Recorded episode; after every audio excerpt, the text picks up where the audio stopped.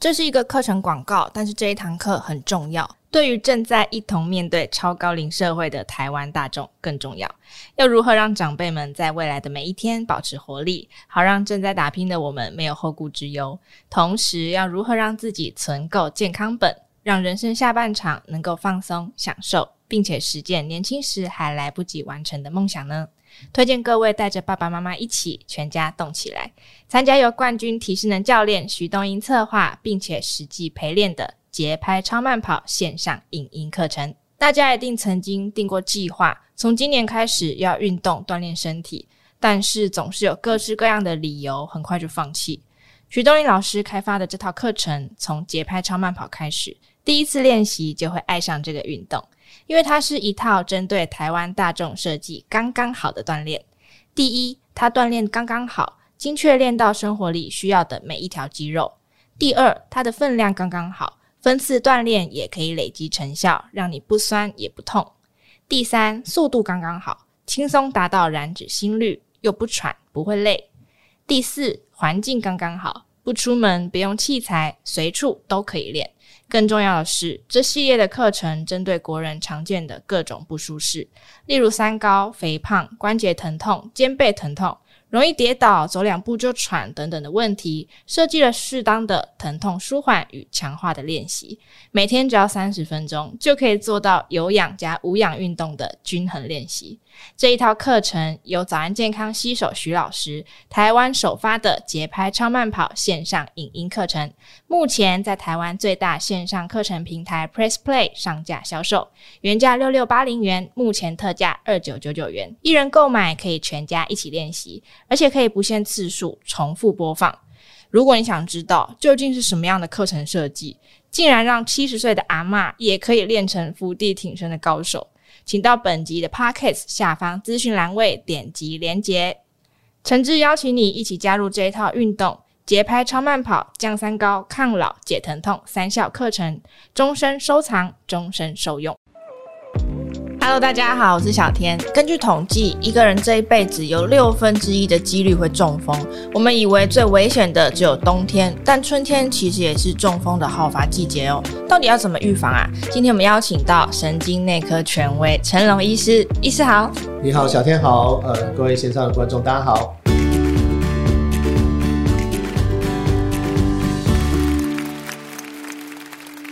其实春天明明就回暖的季节，温、嗯、度也变高，到底为什么也是脑中风的好发期啊？哦，大家记不记得今天最低温度几度？清晨的时候大概就十二度哦，对，然后到中午的时候会到多少？二十出头度，所以温差差了多少？十度以上，温差特别大。对，而且在清晨的时候，呃，我们讲十度上下的温度的时候，老人家最喜欢的运动是什么？早上早起去运动，早起去散步啊，打太极拳啊，没错。那然后你从家里在二十几度或者被窝里面很温暖，你要出去的时候，嗯、那个温度一落差很大的时候，其实过去很多统计都告诉我们说，室内室外温差如果超过四度或五度，你中风的风险其实会成倍 double 上去，就直接翻倍，翻倍上去。所以其实我都跟我的病人讲说，如果你真的喜欢运动，OK 啊，不要太早起。嗯，见到太阳的时候再出去运动，也许真的是会比较好一些啦。所以最危险的时段其实就是清晨的，清晨的时候。而且另外一个就是，我们也知道说，我们的血压其实它是起伏的。嗯，很多时候在清晨的时候，血压要睡觉起床的时候，血压就往上。啊，飙高的时候，其实我们讲整个自律神经是重新在调整。那个时候，其实血管也是处于一个不稳定的状况。嗯，那当你温度如果再冷一下的时候，我守着。哎、其实真的很容易发生我们的讲中风或者心肌梗塞啊等等那些血管性的疾病。所以睡觉的时候血压是会稍微比较低、比较平缓的。对。然后你起床的时候血压可能突然冲上去，那这时候血管又收缩，自律神经又有影响。对、嗯。那这些种种因素加起来，就会让中风很容易发生。没错，没错。了解。那我们也知道，中风其实它是有一个黄金的送医时间，那它会影响到后续的复原，对不对？当然啦、啊，因为我们知道中风哈，它就代表什么？就是我们的血管。供应脑部的血管，嗯，没办法足够的血液供应、养分供应。我们的脑细胞其实它受损之后是不可逆的，嗯，不像我们的皮肤割到了，哎，好了，你看不到什么任何伤口。脑细胞死掉一个就是少一个。对，只要一分钟，有人讲一呃，股票一分钟几百万上下，脑细胞也是一样。嗯，你一分钟血没有到的话，其实几百万的脑细胞就死掉了。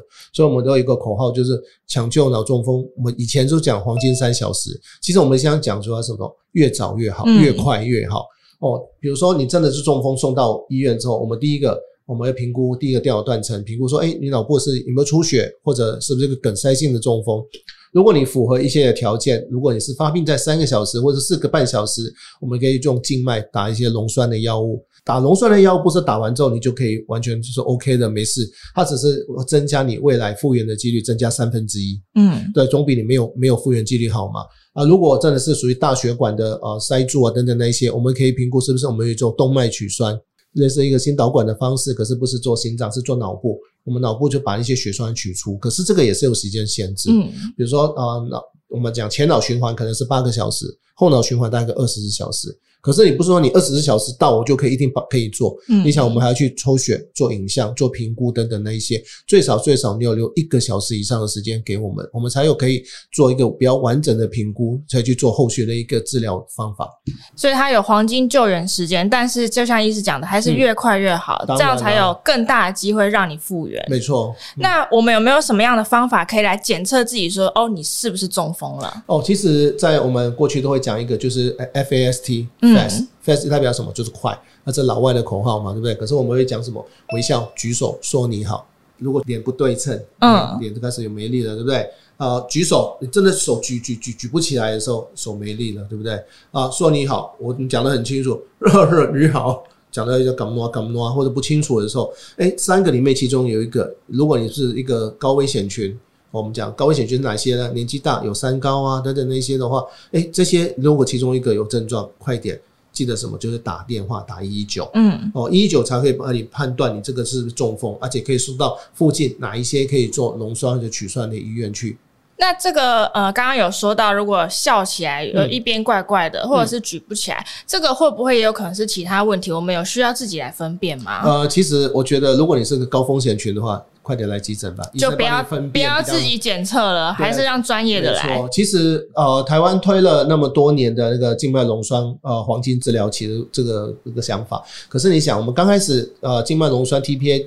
呃，出来第一年，我们打的溶栓的比例其实不到一趴，嗯，到现在大概五趴到八趴上下，蛮多的。可你想，那还有九十趴的人在做什么？嗯，哦，大家想，因为这个其实牵涉到就是我们讲中风势能这一部分，因为中风对大部分人认为说他是的这个病不会好，而且你如果被贴上中风，就代表什么？一个没用的人，你可能会功能上会有影响到啊，影响到之后，诶，我就想说，所以我会用其他的理由去解释，比如说我手脚没力。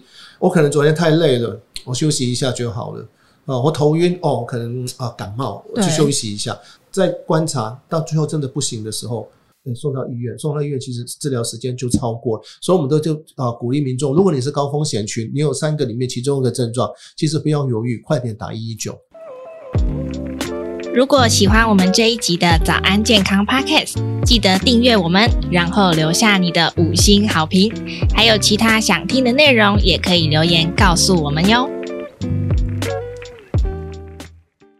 临床有一些案例，他竟然是从常常打哈欠，嗯，来发现中风的。哎、嗯，为什么这有关系啊？哦，这个就是很久以前一个研研究，还有观察性研究。可是他的族群是什么？嗯、年纪大。有心血管疾病、有颈动脉狭窄病人哦，那些病人呃，他开始容易打哈欠。打哈欠是什么？就是他可能脑部开始缺氧。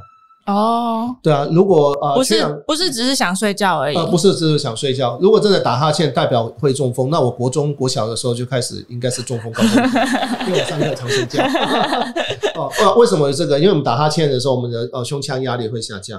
所以心脏会打更多的血上去脑部里面去、嗯、啊。如果你是本身如果心脏有问题，或者颈动脉有硬化，如果常常打哈欠，然后而且你的呃，我们讲那个活动能力变差等等那一些，有可能就是你脑部的灌流量不够。不见得是一个急性中风，有可能是一个慢性一个中风，可能是一个前兆，是不是？有可能，可能你还是要去找医师检查看看。如果你脑部真的是呃，比如说颈动脉狭窄啊等等那些的话，诶，有可能我们就需要做一些呃支架，把那个血管撑开这样子。了解。那类似的状况还有没有其他的前兆啊？呃，其实没有一定。可是如果你发现你的长辈，如果他本身有三高，如果比如说除了我们刚刚讲呃微笑举手说你好有问题以外，有些比如说他平衡感比较差，常常跌倒，嗯，哦，或者有些是小中风，小到什么就是诶眼睛看东西偶尔会模糊，或者有复视，这个有可能也会是一些小中风的前兆。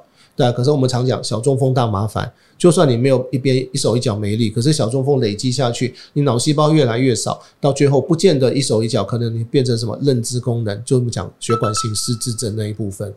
而且小中风之后，呃，真的中风的几率好像也会比较高，哦、比比没有中风的人高十倍。哦，那很多。嗯、那我有听过有人说他自己会头晕、手麻，嗯、那也会担心说自己是不是中风，嗯、这也算是前兆吗？呃，没有一定。其实我们讲的头晕、手麻，我们要看说这个是不是个高风险群。嗯，如果年轻人手麻，我想大家都玩手机嘛，对，对不对？对啊，而且你坐着坐久了之后，突然再起来的时候，哎，头晕晕的。对对对，我，我常常这样。嗯，对，所以其实你还是要去找医生判断说，哎，这个是不是？嗯，当然有些中风的位置，它有可能会造成啊，我们讲手麻感觉异常。嗯，可是它绝对不会单纯只有手麻，它还有一些其他的痛温的感觉改变。啊，至于说呃，是不是头晕，是不是真的是呃，我们讲中风？当然我们可以做一些呃简单的神经学测试，比如说我们可以做一个手指碰鼻子，碰别人的手指。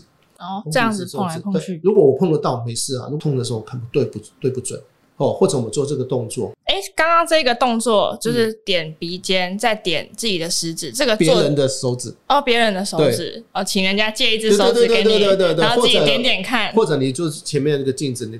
点几下成功。你如果就点的时候就点歪了，中间过程有问题，其实这个你还是要快点去找医生，看一看你这个晕眩是不是真的有其他的问题。这个有可能是什么问题？就是如果一直点错。呃，其实我们刚刚讲呃做这两个动作是主要是测我们的小脑的一些功能。嗯，对。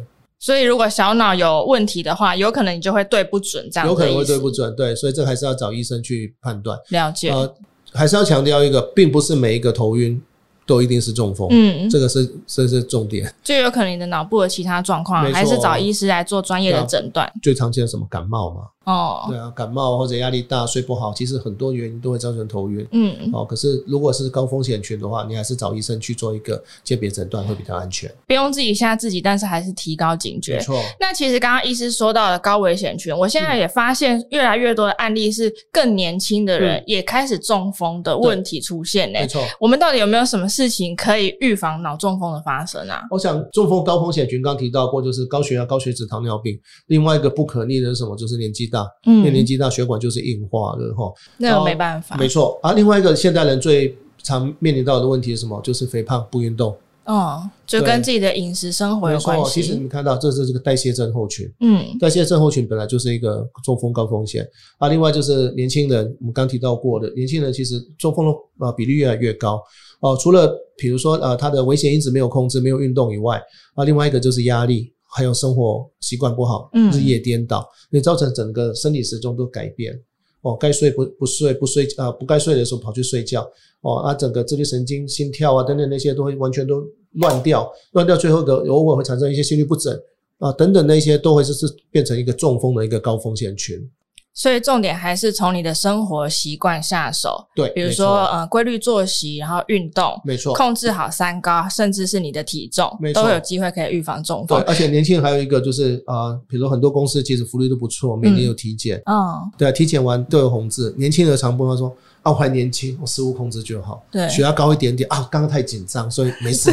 对啊，可是血压高，好像听说多量几次血压就正常啦。可是如果你本身就是家族里面有三高或者心血管的风险的话，嗯、其实那些都是一个给你一个警讯。公司给你那么好的福利，你还不好好的去控制一下。不然到时候真的是变中风的时候就很麻烦了。嗯，那通常病人会不会问医师说，那我有没有什么食物可以来帮我改善这个，嗯、比如说血管不通顺啊，或是预防中风的问题？嗯，其实刚刚提到过，中风的高风险就是那三个嘛。嗯，所以最简单是什么？少甜、少油、少咸。对啊，当然啊，国外就很呃推怎么讲地中海饮食啊等等那一些啊，其实我觉得就是呃除了饮食以外，就是你的运动还有生活作息，这个是最重要的。就是要多管齐下，没有说吃什么超级食物你就不会中风。哎，如果真的有什么超级食物、超级药物吃的保证你不会中风，我想中风就不会是全世界十大死亡原因的前几名啦，对不对？对。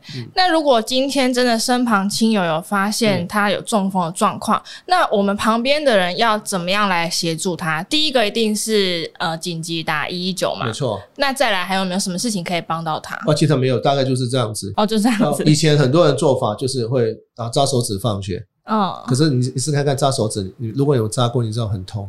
痛的时候，痛到你血压会更更飙高。哦。如果你是脑出血的话，如果血压再飙高，就会更严重。所以其实最重要的方法就是，诶、欸，如果他真的是意识比较不清，也许你给他啊、呃、躺着，嗯，呃，那个嘴啊头歪一些，让他不要那个口水容易呛到，变成吸入性肺炎。你说让他侧躺是吗？侧躺，对啊。接下来就刚刚讲的。打一一九，嗯，这个是最快最好的方法。先让他休息，然后紧急就医，这才是最重要的。没错啊，另外记得把健保卡找到。嗯嗯嗯，我有碰过找不到健保卡的，有些长辈真的是常常找不到健保卡。没错没错，对。嗯，好，其实预防中风呢，包括三大原则：健康饮食、正常作息、控制三高，就可以有效的降低中风的风险啦。今天谢谢医师接受我们的访问，感谢医师，谢谢。那节目我们就下次再见喽，拜拜，拜拜。